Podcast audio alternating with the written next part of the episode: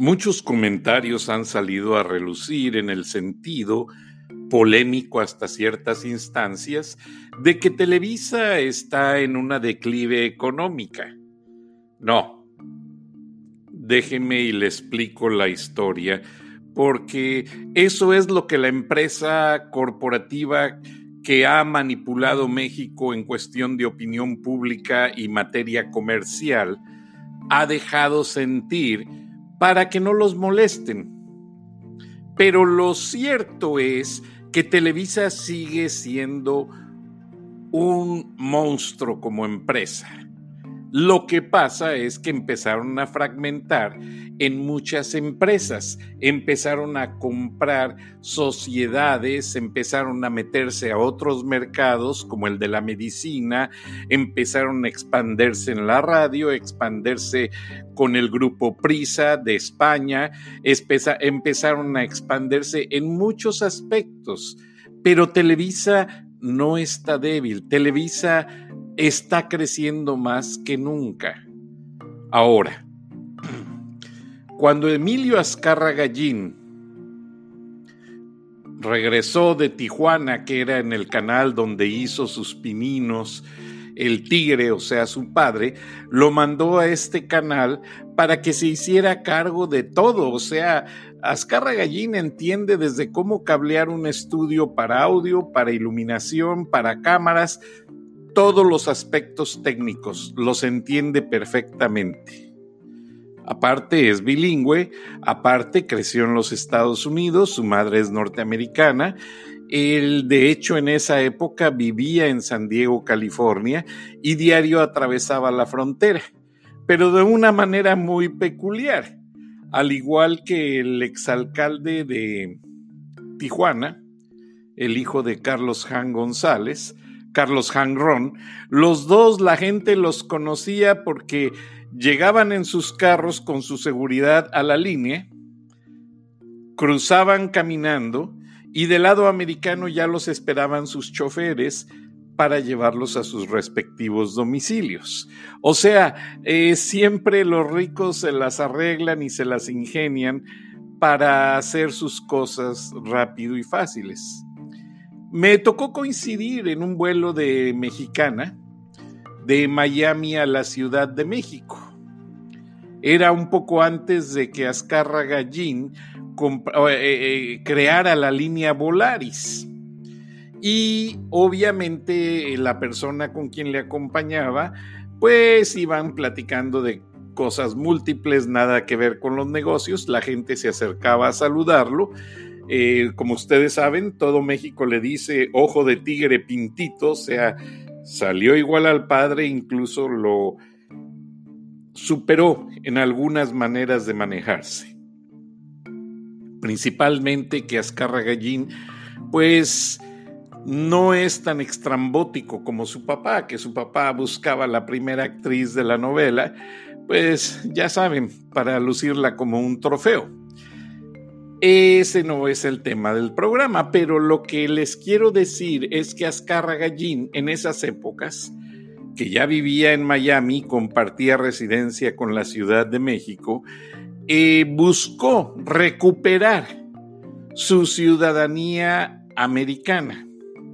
¿Qué pasó? Azcarra Gallín pudo haber, bueno, por ley, al ser hijo de una madre norteamericana, pues obviamente adquirió la ciudadanía, pero no, nunca lo registraron en la embajada, aparentemente. Entonces Azcarra Gallín se consiguió un par de buenos abogados y tramitó su ciudadanía que logró. ¿Qué había detrás de esto? Bueno, el hecho es que Azcarra Gallín empezó a mover parte de su capital e invertir en los Estados Unidos. También en México expandió las inversiones.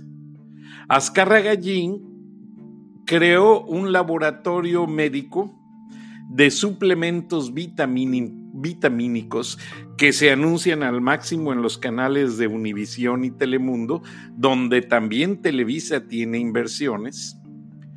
Y esa empresa le genera tantas ganancias sin tener que pagar tanto impuesto.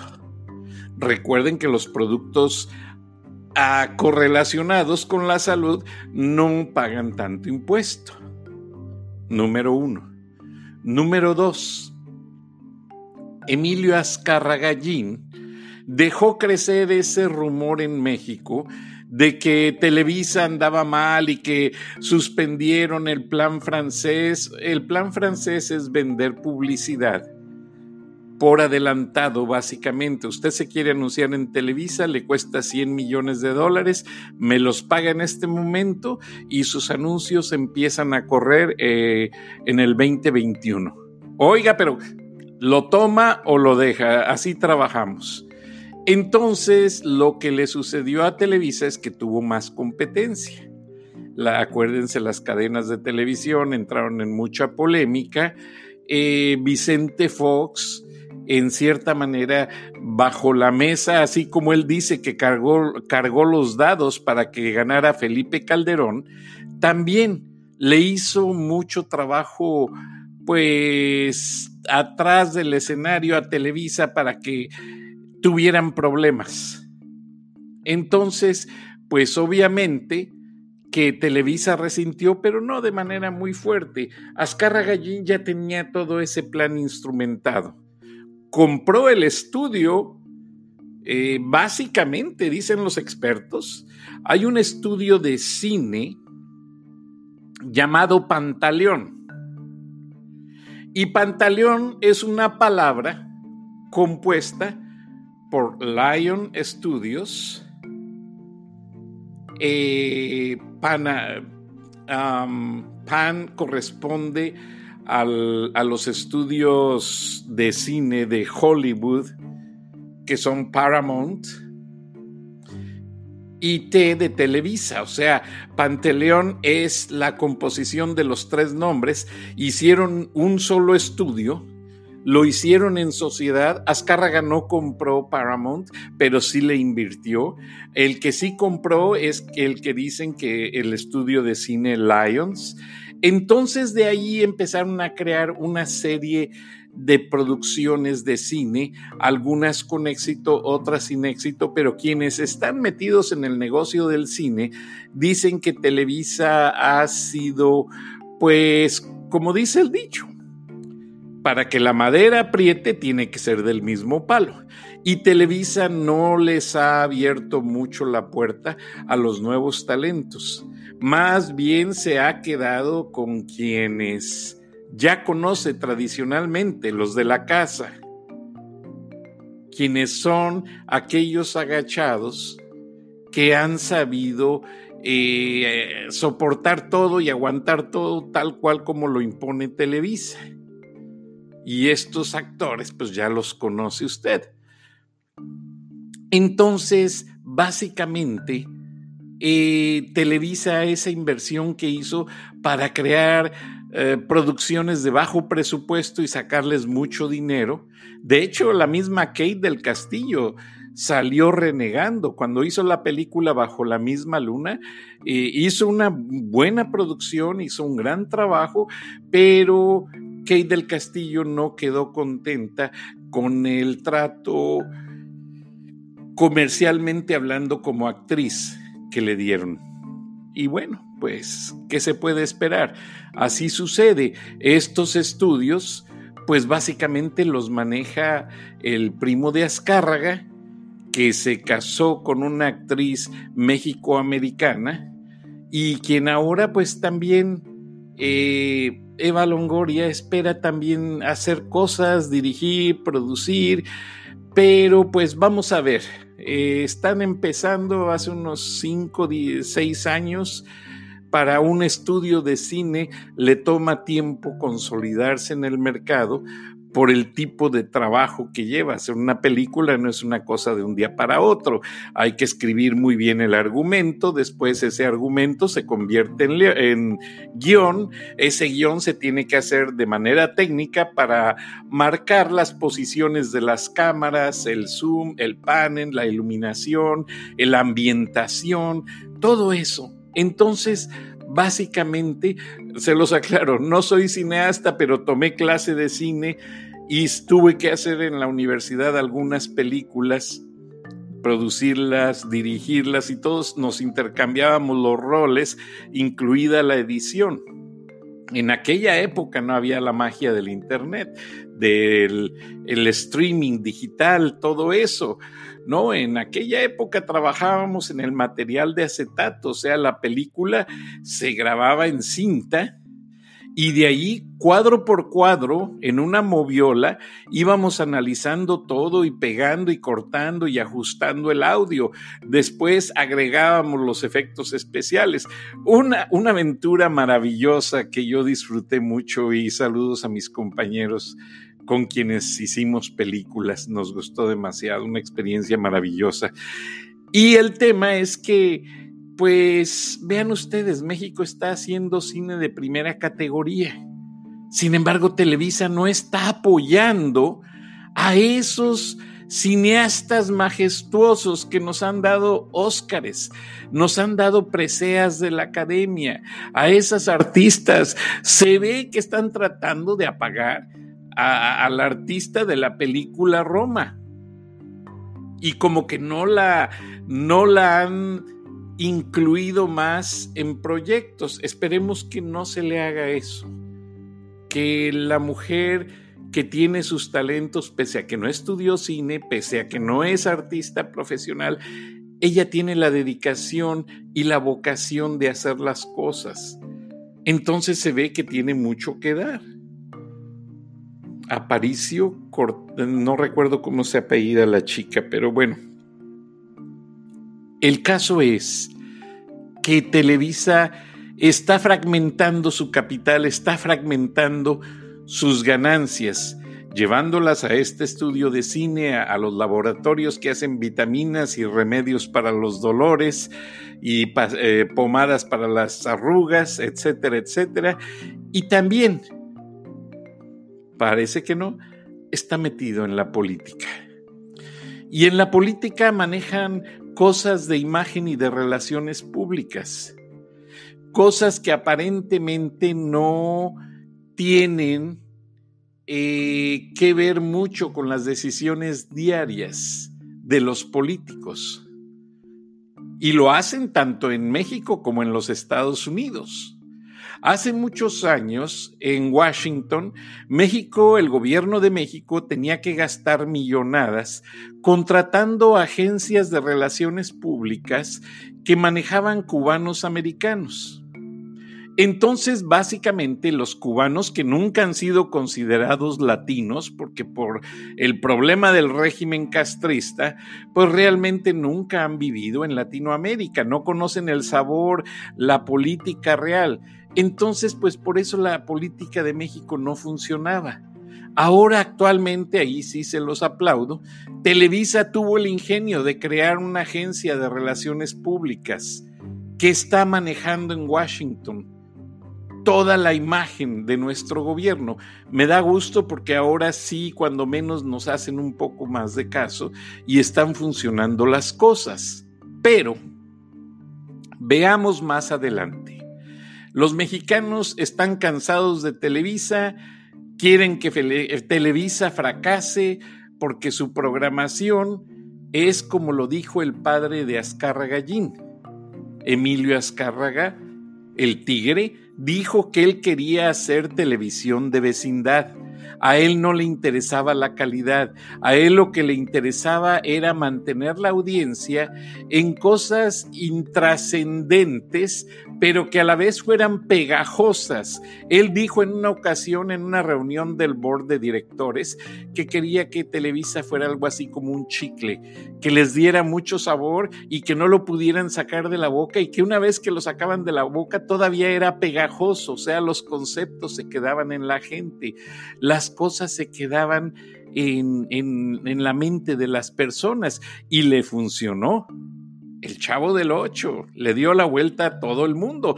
Televisa produce 46 mil horas de telenovelas y programación que se traduce a 13 idiomas y se exporta a muchos países del mundo. Boris Yeltsin le da un premio, el premier soviético, cuando todavía era el bloque soviético, le da un premio a Verónica Castro porque sus telenovelas rompieron récord de audiencia en ese país. Y así usted viaja a Costa Rica, todavía pasa en el Chavo del Ocho, me pasó el año pasado. Eh, en cualquier país de América Latina, de hecho se está pensando que ahora con el aniversario de Topollillo, eh, aquel famoso ratoncito animado que cumplió años de haber salido al aire, una creación italiana, pues quieren que se vuelva a recapitular y parece ser que ya se están remasterizando las imágenes análogas para digitalizarlas y arreglarles la calidad. Ahora, de no lograrse esto, porque Raúl Astor, un argentino mexicano que era quien actuaba con el ratoncito, si no las imágenes no funcionan y el audio, la idea es recrear el concepto del programa con los mismos movimientos, las mismas bromas, el mismo concepto, vamos, y sacarlo al aire. Claro, los efectos especiales del ratoncito pues van a tomar tiempo porque eh, es un trabajo muy delicado. En ocasiones cuando había un error, el video se tenía que arreglar eh, como le dicen técnicamente, frame by frame, cuadro por cuadro. Cuando usted ve un cuadrito marcando los números, eso le llaman el time code. Y al final, unos numeritos que se mueven muy rápido, del 1 al 29, ahora digitalmente son del 1 al 24, van variando de acuerdo a la definición y al, al formato del video entonces hay cosas que se solucionan cuadro por cuadro, se quita el cuadro, se duplica un cuadro, se hacen muchas cosas en materia de edición, igualmente en el audio. Pero hablando conceptualmente, Televisa todavía tiene el trono de, estar entre las televisoras número uno en el mundo. Lo que sucede es que llegaron las cosas de la industria telefónica, los celulares tuvieron que entrar. Llegaron los conciertos, los juegos de fútbol, Televisa entró.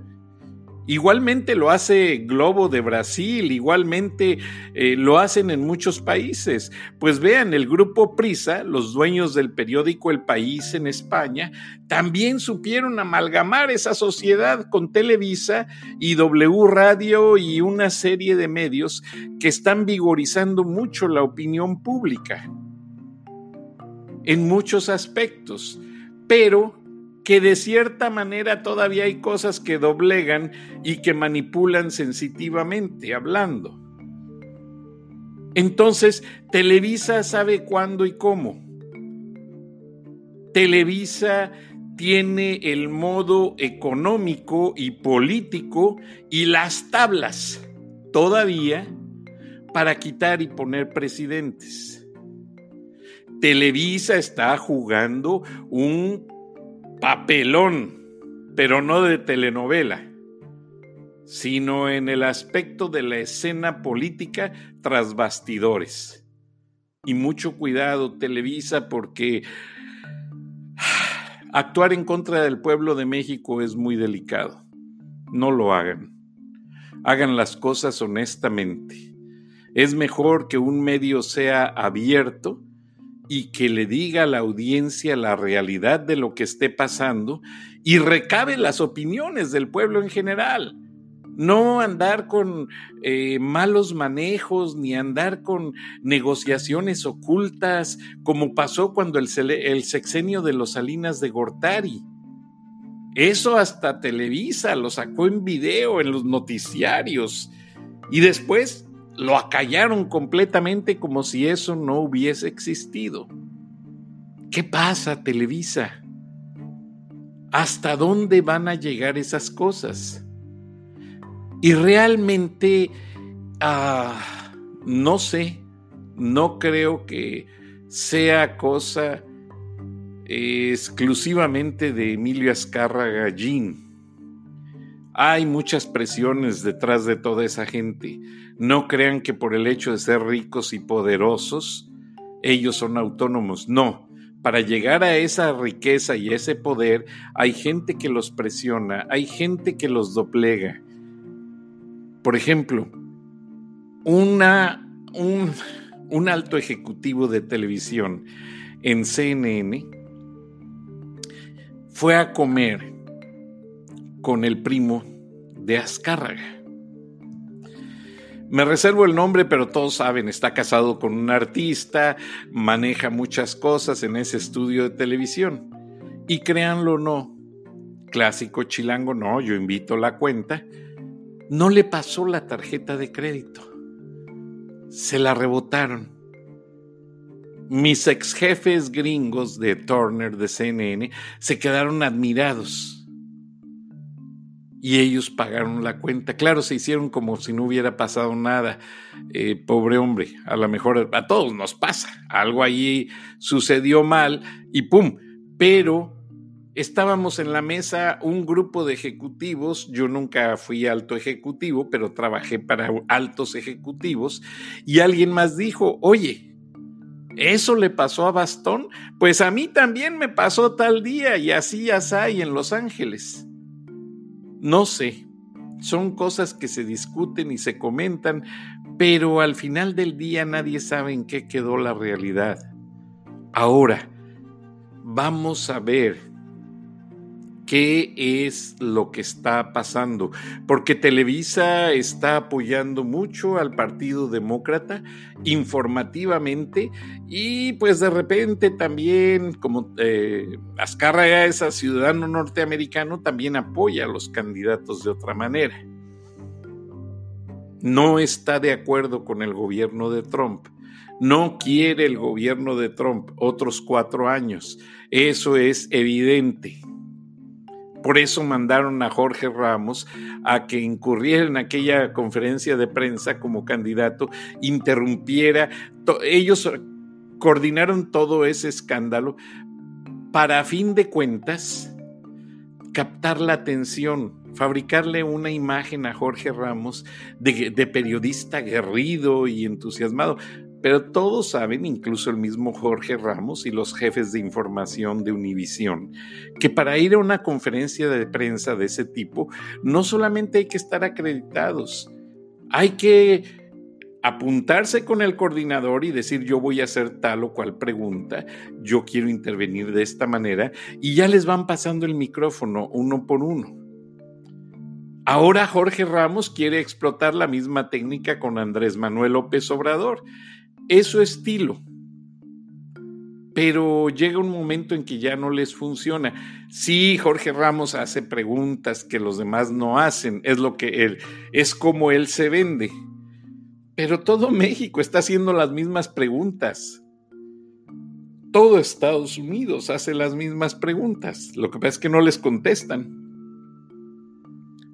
Entonces, Jorge Ramos acaba de ir al Palacio Nacional y se regresó como llegó, con las manos vacías. Y en lugar de dejar un mensaje trascendente, eh, parece ser que hizo notar que García Luna fue mejor policía que los que están a cargo de la seguridad actualmente.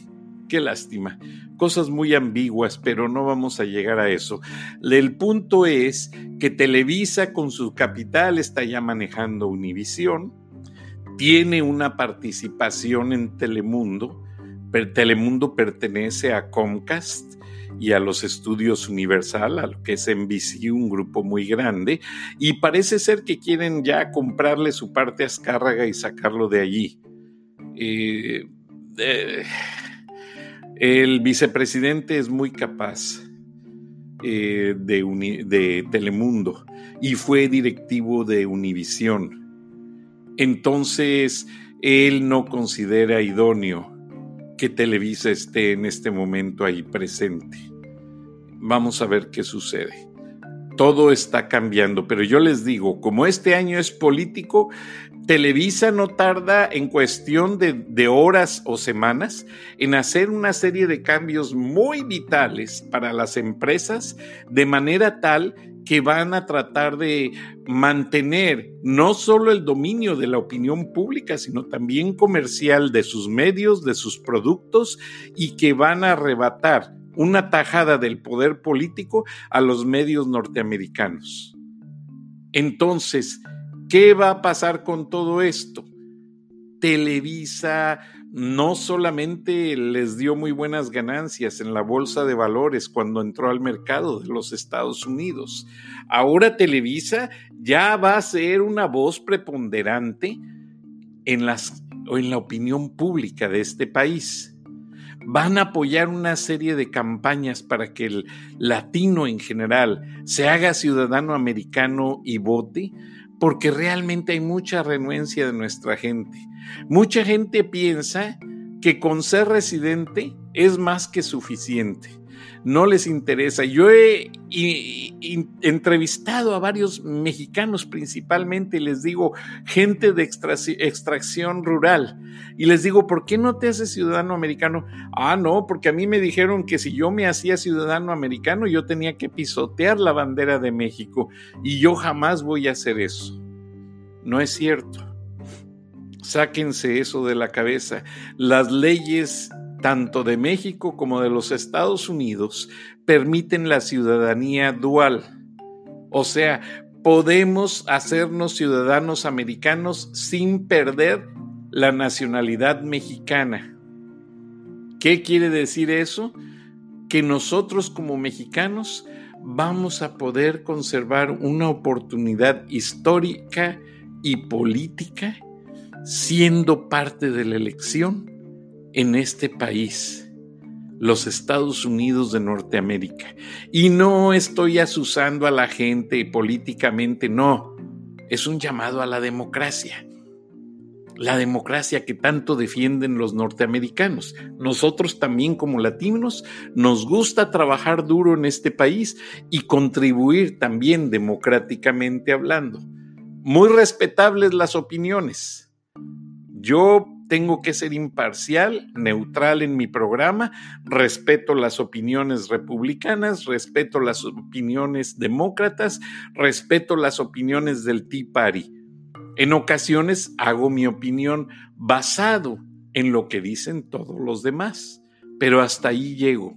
Pero la idea fundamental de estos programas es que en cierta manera a mí me enorgullece que una empresa mexicana como Televisa crezca tanto, pero que no siga acarreando las costumbres monopólicas que siempre le han caracterizado de imponer en el pueblo partidos, candidatos, costumbres. hace poco leí un, un comentario de que un congresista de apellido Noroña, parece ser que fue el que acusó de alcohólico al presidente Felipe Calderón cuando estaba en el poder. Que ese congresista Noroña fue a, la Ciudad de México a, los estudios y acusó a Televisa de apropiarse una calle que había entre los dos edificios de Televisa. Bueno, las empresas lo hacen mucho, ¿eh? no solo Televisa, pero estaba en una manera agresivamente muy fuerte contra Televisa. Cuando entra el gobierno de Andrés Manuel López Obrador, ese mismo congresista estaba alabando al grupo Televisa y diciendo que esto y que el otro. O sea, a veces no los entiendo. Los políticos se me hacen como las olas del mar van y vienen y cuando no les conviene, que ven la marea muy fuerte, se hacen a un lado para que nada les afecte. Es la realidad y es inevitable. Tenemos que pensar como gente, como usuarios de medios, como procesadores de opinión, ¿Qué es lo que nos conviene? Actualmente ya los medios están tan manipulados que para conocer la verdad hay que escuchar cuatro o cinco noticieros, hay que leer tres diferentes periódicos y escudriñando es como vamos a encontrar un poquito de la verdad en cada parte. De lo contrario, no vamos a llegar a ninguna parte. Les recomiendo que no se crean a la primera, que investiguen, que indaguen, que escuchen muchas opiniones y que vean con la realidad una confrontación de qué les viene o que no les viene. Es como la ropa, la política y el diario vivir. Gracias, nos